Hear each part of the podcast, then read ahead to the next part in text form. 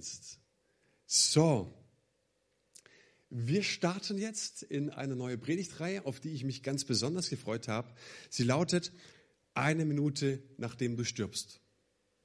Was passiert da? Eine Minute nachdem du stirbst, gibt es ein Leben nach dem Tod und ich persönlich muss aus Überzeugung oder kann jetzt schon aus Überzeugung sagen, definitiv, es gibt ein Leben nach dem Tod. Mal angenommen, ich gebe jedem von euch so eine DIN A4-Seite, die ist natürlich leer. Und ich gebe euch mal 15 Minuten oder 20 Minuten und gebe euch die Aufgabe, na, schreibt doch mal auf oder malt doch mal auf, wie euer Himmel aussieht. Wie sieht denn euer Jenseits aus?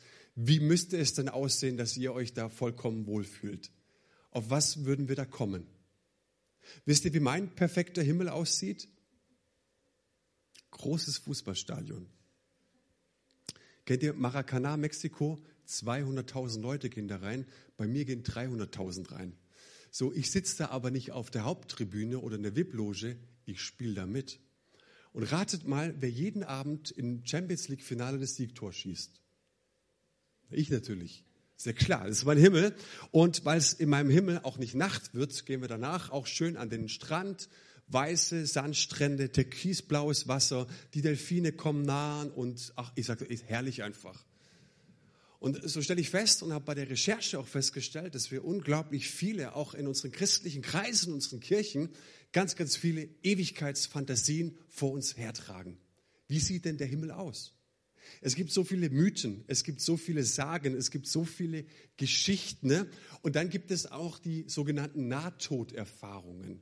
Ich habe einfach da auch mal ein bisschen reingespickelt und habe mal vier so Erzählungen aus Nahtoderfahrungen mir mal angeschaut. Was passiert denn da? Oder erzählen die Leute, dass sie äh, auf einmal ihren Körper verlassen und sie sehen am OP-Tisch noch ähm, die, ähm, äh, die, die, die Ärzte, wie sie versuchen zu reanimieren, aber dann werden sie so weggezogen. Ja, was passiert denn da im Himmel? Und ich möchte es euch mit einem ganz kleinen und kurzen Videoclip einfach auch nochmal verdeutlichen. Ich habe den vergessen, habt ihr gemerkt, oder? Jetzt rennen sie schnell her. Kein Problem. Seid ganz entspannt, ganz entspannt. Ich habe den Videoclip vergessen, den schauen wir uns jetzt gleich an, weil die Hanna, die war nämlich so lieb und hat uns das einfach mal demonstriert, wie sowas aussehen könnte. Wir sind einfach entspannt. Kommt jetzt.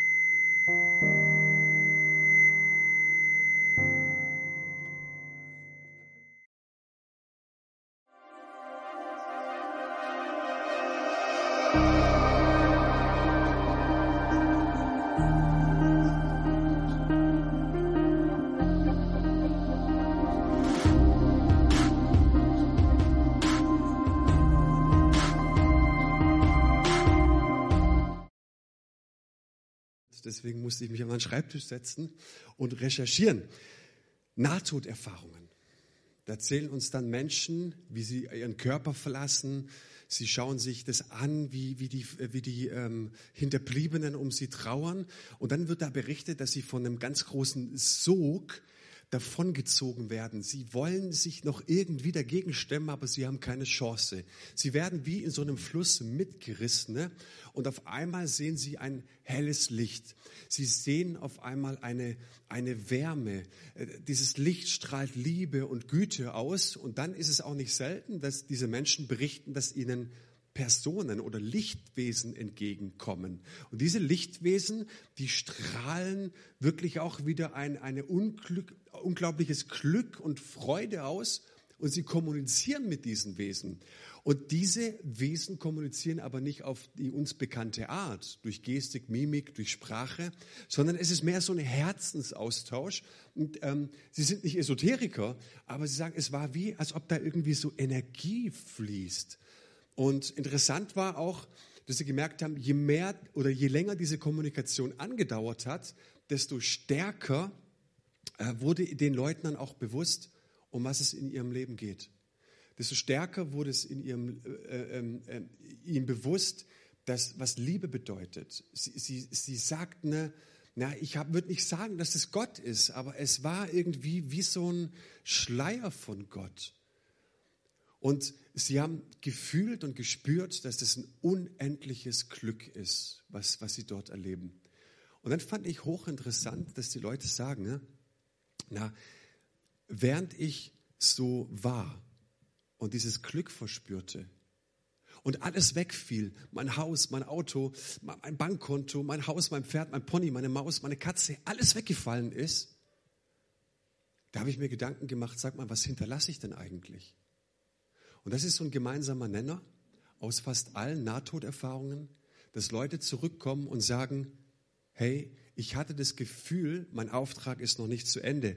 Das ist dieses wiederkehrende Element, diese Frage, was hinterlasse ich eigentlich, wenn ich gehe?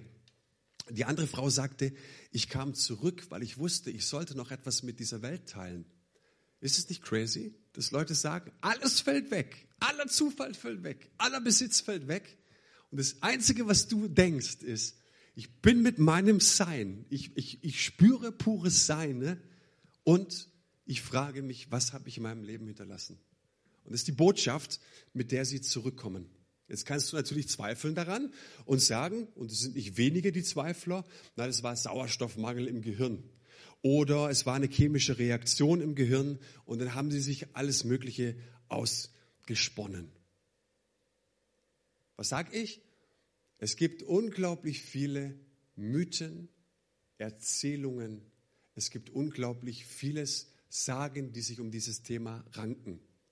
Aber ich sage, wer sich seriös an dieses Thema begeben möchte, der weiß, alle Beschreibungen sind Ausdruck unserer Begrenztheit. Du kannst mit den Mitteln im Diesseits des Jenseits nicht beschreiben. Das ist unmöglich. Johannes, der die Offenbarung geschrieben hat, das letzte Buch der Bibel, der kam auch absolut an seinen Rand und er konnte nur bruchstückhaft beschreiben. Er konnte immer nur sagen, ich sah etwas, das aussah wie, aber er konnte tatsächlich nicht in Worte fassen, was er da sah. Interessant ist auch, dass alle diese Nahtoderfahrungen, also fünf Prozent aller Menschen, die das machen, fand ich viel, ja, die, die sagen, wir reden nicht darüber. Sie, sie schämen sich, sie sagen, ach, ich weiß nicht, ähm, ich habe auch Angst davor. Warum? Weil wenn sie mit Familienangehörigen oder Freunden darüber reden wollen, dann werden sie abgestoßen. Darüber spricht man nicht. Das macht uns Angst. Warum? Wir verschieben dieses Thema immer in die Altenheime. Es ist ganz, ganz arg weit weg von uns, der Tod. Dabei stellen wir fest, dass in ganz, ganz vielen Kulturen auch heute noch und zu allen Zeiten ein Kulturgut vorhanden war. Das ist das sogenannte Memento Mori, übersetzt Gedenke des Todes. Erinnere dich daran. Sei dir bewusst, Mensch, dass du endlich bist und dass du stirbst. Werde konkret. Für was lebst du denn eigentlich? Aber diese Fragen stellen wir uns nicht. Und wenn wir in die Zeit Jesu zurückblicken, da sehen wir, dass eine Frau in der Antike teilweise 15 bis 20 Kinder bekommen hat. Warum? Weil es war eine Agrargesellschaft und da hattest du gute Arbeitskräfte gebraucht und es waren die Kinder. Und in der Antike war es auch so, dass du aus äh, mangelnden medizinischen Gründen ne, teilweise sechs bis acht bis zehn Kinder verloren hattest. Das heißt, wenn du in der Antike aufgewachsen bist, dann hast du Geschwister gehabt, die du betrauern musstest. Und Trauerprozesse sind Reifeprozesse. Man weiß, ein damals 15-Jähriger hat mehr Erfahrung mit Trauer und Tod gemacht als ein heute 50- oder 60-Jähriger.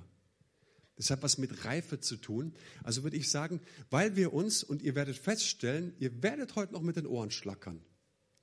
dass so manche christliche Vorstellung nicht zu halten ist von dem Tod, ja, das zeigt einfach, dass wir in diesem Thema ein bisschen unreif sind. Autsch.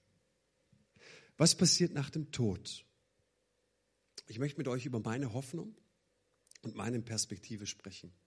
Und das ist mir wichtig, weil es gibt Christen, ähm, es scheint so ein Hobby zu sein, dass man mal so Millionen und Milliarden der Leute einfach mal so kurz in die Hölle fahren lässt. Das brauche ich nicht.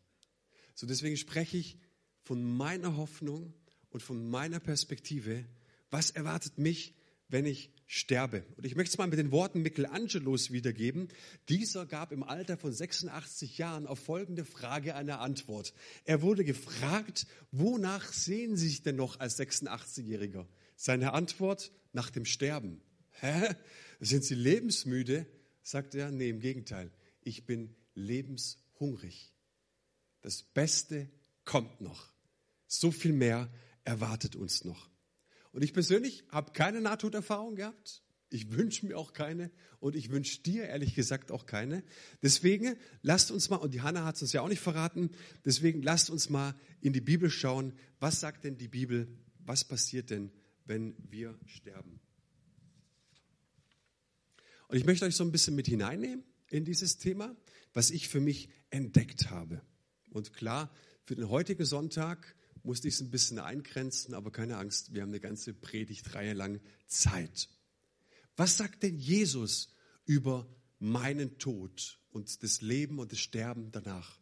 Was sagt er denn?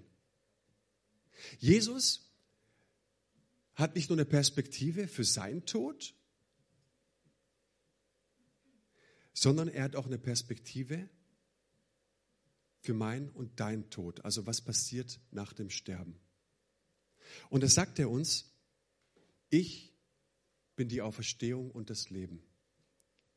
Wer an mich glaubt, wird leben, auch wenn er stirbt. Und wer lebt und an mich glaubt, wird niemals sterben. Glaubst du das?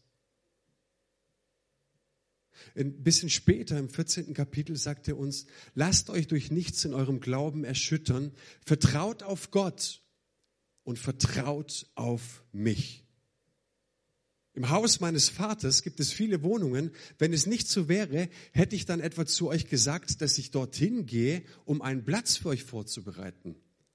Und wenn ich einen Platz für euch vorbereitet habe, werde ich wiederkommen und euch zu mir holen, damit auch ihr seid, wo ich bin. Lass uns mal ein bisschen drüber nachdenken. Was macht Jesus hier? Er bedient nicht unsere Ewigkeitsfantasien. Ich merke, Jesus hat nie über den Himmel gesprochen. Es ist eine der wenigen Stellen, wo er sagt, dass etwas nach dem Tod passieren wird und dass er wiederkommt.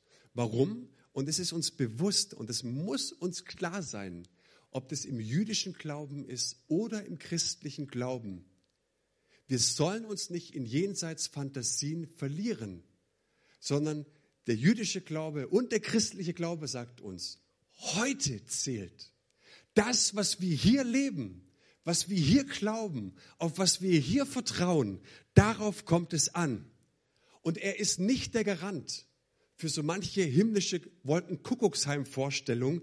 Er ist auch nicht der Garant für, haltet euch fest, hinduistische Vorstellungen, buddhistische, muslimische Jenseitsvorstellungen. Das bedient er nicht, sondern er sagt uns ganz klar, im Hause meines Vaters gibt es viele Wohnungen. Und er sagt, meine und deine Ewigkeit sind gebunden an Glauben und Vertrauen, das hier zählt. Seid ihr bei mir? Was passiert eigentlich nach einer Minute, eine Minute nachdem ich sterbe? Und wenn ich dich frage, glaubst du das, dass Jesus hier und jetzt die Auferstehung und das Leben ist? Die Antwort wird dir eine Minute nach deinem Tod nichts mehr bringen.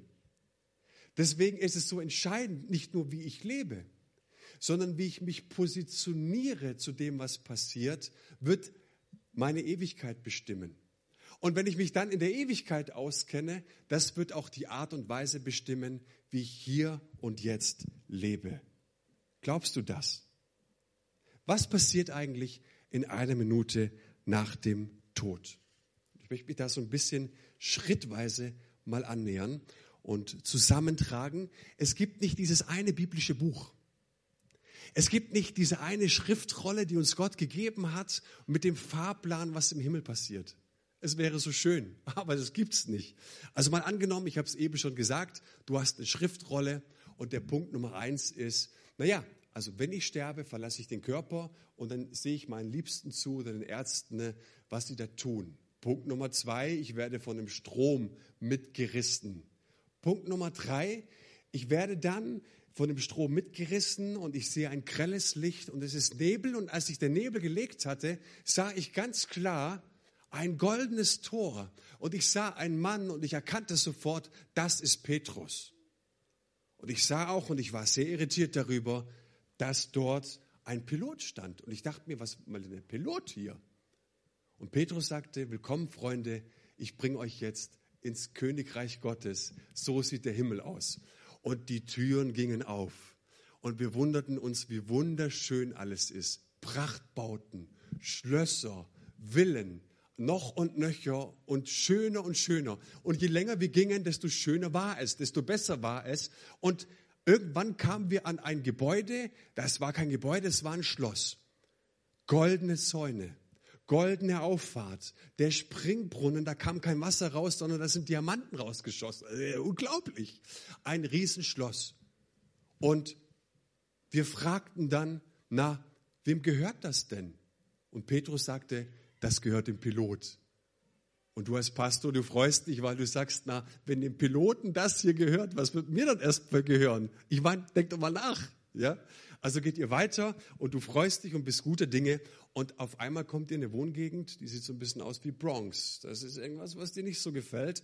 Und dann kommt ihr irgendwann mal an ein Gebäude, der Zaun ist morsch, alles rostet, der Garten ist verwildert, das Haus, das braucht dringend einen Stuckateur, Malermeister, also furchtbar. Und dann sagst du, Mensch, wer lebt denn da? Sagt Petrus zu dir als Pastor, na du. Er sagt, nee, nee, mein Freund, guck bitte nochmal in deine Liste rein. Das ist absolut eine Verwechslung. Weißt du, wie oft ich gepredigt habe? Weißt du, wie oft ich hier Dinge getan habe? Dann sagt Petrus, hey, ich kann es dir erklären. Als, der, als du gepredigt hast, haben immer alle geschlafen. Und als er geflogen ist, haben immer alle gebetet. Es gibt diesen fünf, diesen zehn Punkte Plan in der Bibel nicht. Und das überrascht uns wahrscheinlich, weil wir so viele Hoffnungen und so viele Wünsche in die Ewigkeit verlagern. Was machen wir jetzt damit? Beziehungsweise, wo sind die Verstorbenen? Und ich möchte mit euch über ein Missverständnis sprechen. Und zwar begegnet uns das in den Evangelien. Ähm, die Evangelien sind Bücher und die erzählen von dem Leben von Jesus, sein Dienst, sein Leben und auch sein Sterben. Und dort wird uns ganz am Ende berichtet, dass ein Verbrecher am Kreuz, der mit Jesus am Kreuz stirbt, zur Besinnung kommt. Und dann heißt es dort im Lukas-Evangelium Kapitel 23, dann sagte er, Jesus, denk an mich, wenn du deine Herrschaft als König antrittst. Jesus antwortete ihm, ich sage dir, noch heute wirst du mit mir im Paradiese sein. Kennen wir die Geschichte? Kennen wir. Und wie jeder Mensch, der im Angesicht des Todes nach Hoffnung ringt, nach Trost ringt, nach Erbarmen ringt, wendet der sich jetzt Jesus zu und Jesus enttäuscht ihm nicht. Aber was sagt denn Jesus ihm hier? Und wir sehen hier leider eine falsche Übersetzung. Wir glauben und hören, noch heute wirst du mit mir in den Himmel gehen. Steht da aber nicht. Warum? Aufklärung, im Urtext gibt es keine Kommazeichen. Und wir denken, Jesus sagt, noch heute wirst du mit mir sein. Es heißt aber wortwörtlich übersetzt, ich sage dir heute, du wirst mit mir im Paradiese sein. Das ist ein Unterschied. Und er konnte das dem Mann zusagen, weil er wusste, dass der Mann eine Reue gezeigt hat am Ende seines Lebens hat er sich Jesus Christus, dem Messias, zugewandt. Und damit konnte Jesus ihm definitiv ganz klar zusprechen, du wirst mit mir im Paradiese sein, aber nicht heute. Und das ist eine Spannung. Was machen wir jetzt damit? Ja, wo sind denn die Verstorbenen? Wo sind denn dann die Toten? Das war auch die Frage der ersten Christen in der frühen Kirche. Es gab die Expansionszeit, Apostelgeschichte, nicht? Der Heilige Geist fällt auf die Leute, sie gehen raus, Paulus geht in alle Welt, gründet Gemeinden. Ne? Und die Botschaft von allen war, Leute, egal wie schwierig es ist, es ist manchmal hart, ja, wir werden auch verfolgt auf uns, Grund unseres Glaubens, aber die Botschaft ist, gebt Gas, haltet an Jesus fest, der Herr kommt bald. Jetzt wird die erste Generation alt und stirbt. Was machen wir denn jetzt mit dem Problem? Ja, wo sind denn die Verstorbenen jetzt hin? Die haben doch alle auf Jesus gewartet und die Ankunft von Jesus verzögert sich. Was machen wir jetzt mit dem Problem? Und wir sehen, dass die frühe Kirche, dass das eine große Krise war. Was machen wir denn jetzt mit dieser Spannung? Wo sind denn jetzt die Verstorbenen? Was passiert denn jetzt mit der Seele? Ja, ja, es ist klar, dass die Seele sich vom Körper löst. Aber wo geht die denn jetzt hin? Und da gab es auch im Laufe der Kirchengeschichte natürlich mehrere Ansätze. Der eine, die katholische Variante, ist das Fegefeuer. Das heißt, die Seele geht in, in einen Ort, da ist das Fegefeuer und die Seele wird gereinigt. Okay? So, sie wird so lange gereinigt, dass wenn beim, bei der Auferstehung bist du rein und kommst wahrscheinlich so einigermaßen durchs Gericht. Kann man glauben, muss man aber nicht glauben. Ich möchte mit euch über meine Auffassung sprechen, was nach dem Tod geschieht. Die Verstorbenen, die fallen in sogenannten Seelenschlaf. Das ist ein theologischer Ansatz. Ich kann nur Worte gebrauchen, die ich in der Theologie dafür finde. Und ich weiß, dass es begrenzte Worte sind. Es ist so eine Art Seelenschlaf, es ist so eine Art Zwischenzustand, in den wir geraten. Und der Gedanke dahinter ist die jüdische Vorstellung des Totenreichs Sheol. Und dieses Sheol ist ein Ort, an dem es dunkel ist, an dem die Toten gehen, zu dem die Toten gehen, ob es die Gerechten sind oder die Ungerechten. Die Guten wie die Bösen kommen dahin. Und es ist so eine Art Stille, es ist Dunkelheit, es ist Abgeschiedenheit. Für den Juden war klar, es gibt dort keine Anbetung, es gibt keinen Tempel, es gibt keinen Gottesdienst. Du schlummerst so ein bisschen. Du bewegst dich ein bisschen in diesem Reich, aber du bist so, also ganz, ganz in Slow Motion, ja, in, in Zeitlupe. Und da befindest du dich dann in diesem Zwischenzustand. Jetzt sagst du, Manu, erzähl kein Mist. Was ist mit meinem Champions League Finale? Was ist mit meinem Strand? Hör auf, ey. Ich will mein Maracana. 300.000. Ich will mein Siegtor. Ich will meine Strände. Und es hat manche natürlich verwirrt. Was ist denn jetzt? Willst du mir jetzt etwas sagen, dass wenn in der frühen Kirche einer gestorben ist, seit 2000 Jahren ein Gläubiger jetzt durch dieses Totenreich marschiert, schlaftrunken? Petrus hat eine Abhilfe geschaffen. Es war einer der Freunde von Petrus, äh, von Jesus. Und er sagte Folgendes. Gott hat eine andere Zeitrechnung. 2. Petrus 3. Eines, sagt er dort, dürft ihr freilich nicht vergessen, liebe Freunde. Für den Herrn ist ein Tag wie tausend Jahre und tausend Jahre sind für ihn wie ein Tag. Damit sagt er, und oftmals wurde es auch übersetzt mit diesem einen Moment. Für Gott ist, sind tausend Jahre nur ein Moment. Und der Trost da drin ist, hey, was wäre, wenn die Verstorbenen es erleben wie zwei Momente, von mir aus auch zwei Tage, dann ist es nicht mehr so schlimm. Und das tröstet mich. Das tröstet mich in der Theorie, in meiner Vorstellung, in meiner Erklärung wo denn die Verstorbenen sind. Zwei Momente können wir aushalten. Aber mal ganz ehrlich, jetzt mal Hand aufs Herz. Ich habe eben von der Hoffnung gesprochen. Ich habe eben davon gesprochen, dass ich euch erzählen möchte, was meine Ewigkeitsperspektive ist. Sollte ich jetzt einen Amen sprechen und sagen, Leute, wir sterben und wir schlummern zwei Momente in einem Totenreich und stehen dann auf? Das ist nicht die biblische Perspektive, die uns Jesus Christus gibt. Was passiert denn mit den Seelen? Und ich möchte es euch nochmal biblisch belegen, dass die Seelen eben nicht gleich in den Himmel kommen. Jesus selbst sagt uns im dritten Kapitel des Johannesevangeliums, es ist noch nie jemand in den Himmel hinaufgestiegen. Der Einzige, der dort war, ist der, der aus dem Himmel herabgekommen ist, der Menschensohn. Und er kennt sich aus. Und er sagt, es ist noch nie jemand in den Himmel hinaufgestiegen. Apostelgeschichte. Petrus, beste Freund von Jesus, mit Heiligen Geist erfüllt, predigt und sagt, David, also David kennt ihr König David, schillernde Figur im Alten Testament. David ist gestorben und begraben und sein Grab ist bei uns bis auf diesen Tag, denn David ist nicht gen Himmel gefahren. Oh, also okay, Zwischenzustand. Aber was passiert denn jetzt nach diesem Zwischenzustand? Was passiert denn nach diesen ein bis zwei bis drei Tagen, nach diesen ein bis zwei bis drei Momenten? Was passiert denn dann? Was gibt uns die Bibel für eine Perspektive? Na, die Theorie ist, und das glauben auch die Juden, wir werden auferstehen. Der Messias kommt wieder, wir werden auferstehen.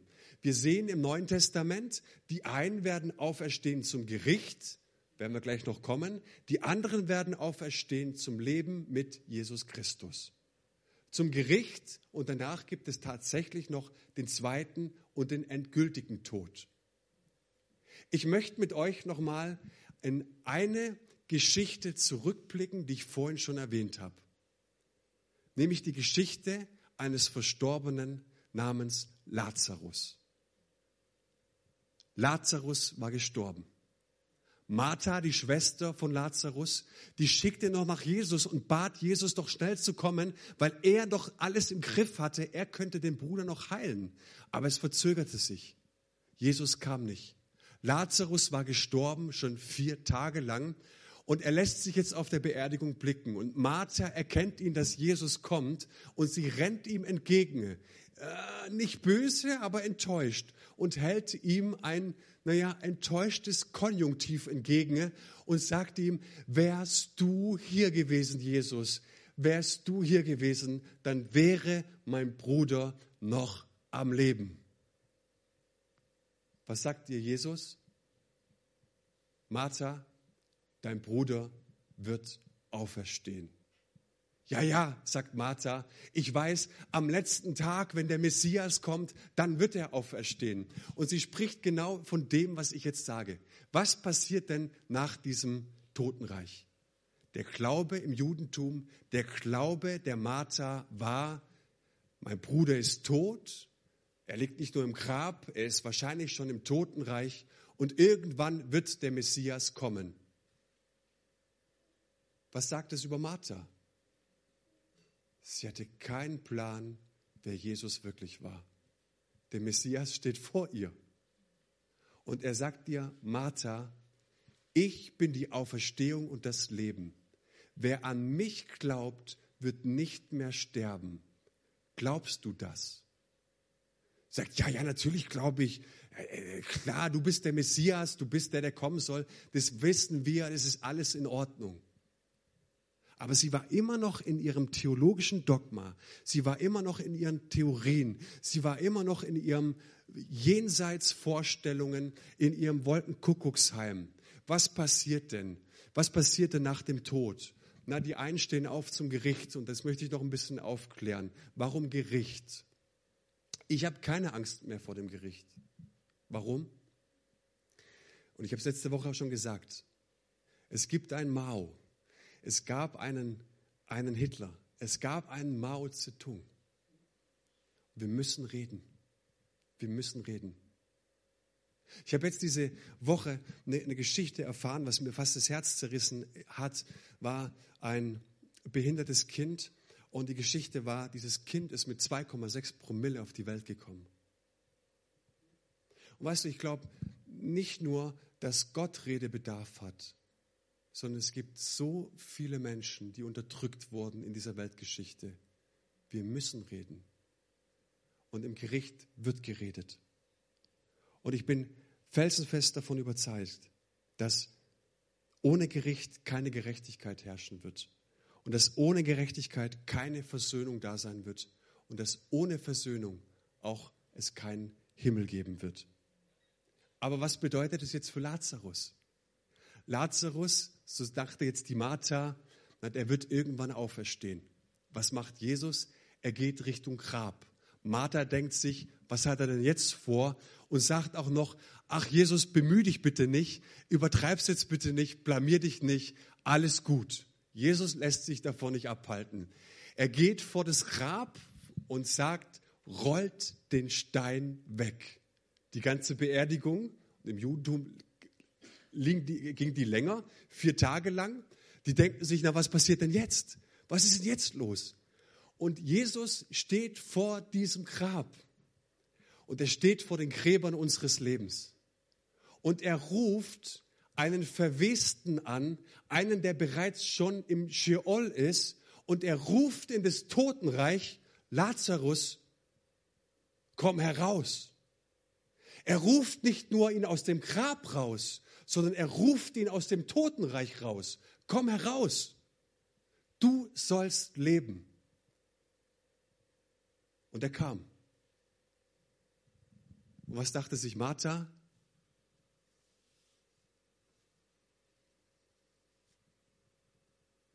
Er ist ja wirklich die Auferstehung und das Leben. Martha wusste ab diesem Moment, ich brauche nicht an irgendwelche Jenseitsvorstellungen, an irgendwelche paradiesischen Zustände zu glauben.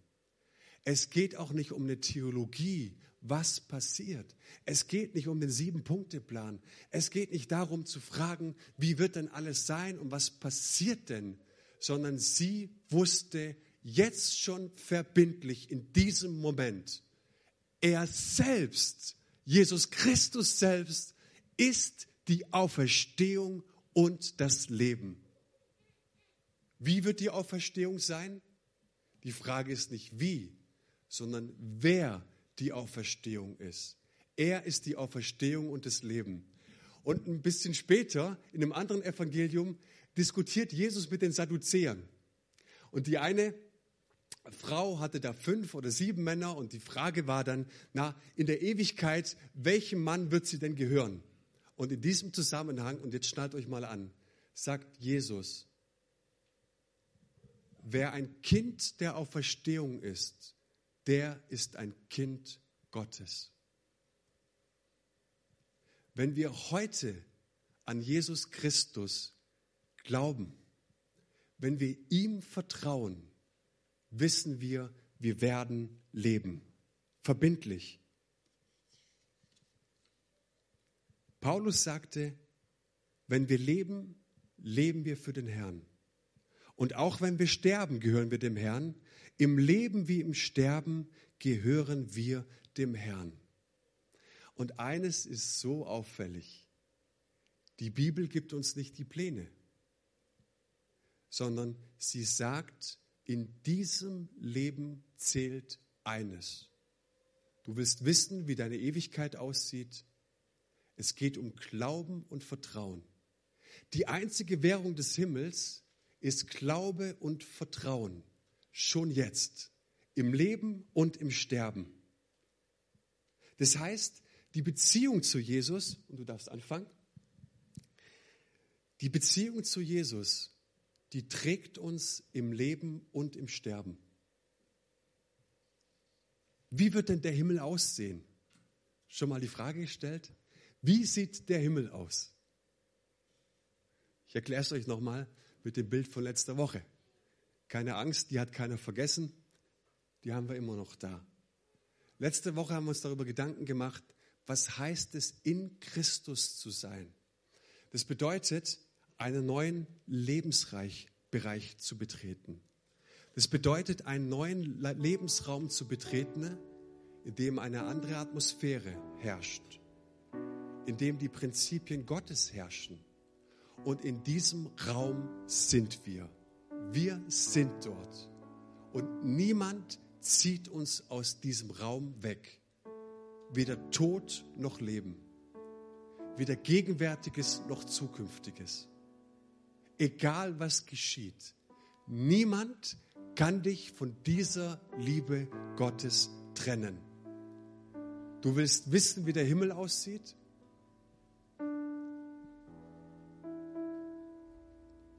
So. Jesus weckt Tote auf. Jesus geht zu Blinden und sie sehen. Jesus geht zu Lahmen und sie gehen. Jesus ruft ein Jubeljahr aus über allen Menschen und er verkündet ihnen, ihr sollt frei sein. Die Gefängnistüren sollen aufspringen. Die Fesseln sollen zerrissen werden. Jesus ist gekommen aus Liebe, um sich für uns hinzugeben. Wie sieht denn der Himmel aus? Nicht anders als das, was du jetzt in diesem Moment schon hast. Wenn du erlebt hast, wie groß und wie tief der Reichtum ist in der Beziehung, die er dir schenkt. Wenn du erlebt hast, wie sehr du gesegnet bist, wie sehr du erfüllt sein kannst, wie stark es ist, dass er dein Leben in deiner Hand hält, dann hast du jetzt schon einen starken Geschmack von dem, was sein wird. Also sagt uns die Bibel nicht, fantasiere irgendwo hin, sondern Mensch, bedenke, dein Leben ist nicht ewig. Und was du hier und jetzt lebst, das ist entscheidend. Wie du hier und jetzt über die Ewigkeit nachdenkst, wird deine Ewigkeit bestimmen. Und wenn du weißt, was die Ewigkeit ist, das wird dein Hier und Jetzt bestimmen. Und deswegen machen wir Menschen jedes Mal, in jedem Gottesdienst ein Angebot. Die Währung des Himmels ist Glauben und Vertrauen. Jesus Christus in allem, der dir zuspricht, ich sehe dich, der dir zuspricht, ich weiß um dich, der dir zuspricht, ich will dich halten bis in alle Ewigkeit. Und ich will dich jetzt und hier einladen in mein Reich. Ich selbst habe für dich unendliches Mitgefühl und ich liebe dich. Und ich möchte dir heute Morgen eine Frage stellen. Bist du bereit, mein Leben oder dein Leben in meine Hand zu legen?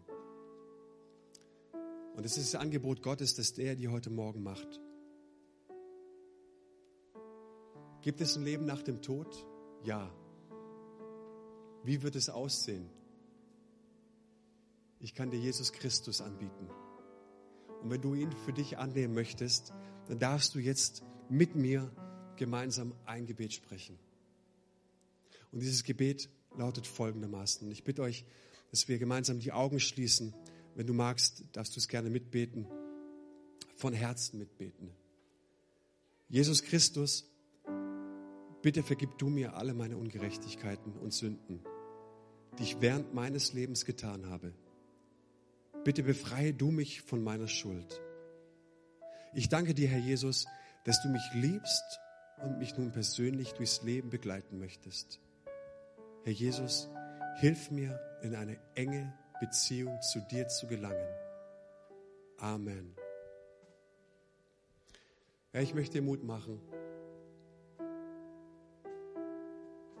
Du das jetzt mitgebetet hast oder nachher nochmal zurückspulst, oder diese Predigt vielleicht in zwei Jahren irgendwann mal hörst. Er liebt dich und er nimmt dieses Gebet an. Und meine Bibel sagt mir, wenn du ganz persönlich ihn in dein Leben eingeladen hast, dann kommt er. Und du musst keinen einzigen Schritt mehr ohne ihn gehen.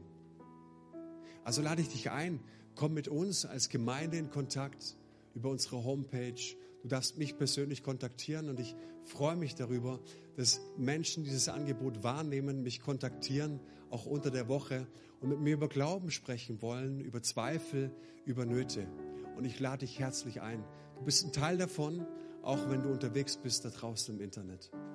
Ich mache dir Mut, tu es. Und uns gemeinsam lade ich jetzt ein, dass wir unserem Herrn Jesus nochmal eine Antwort geben.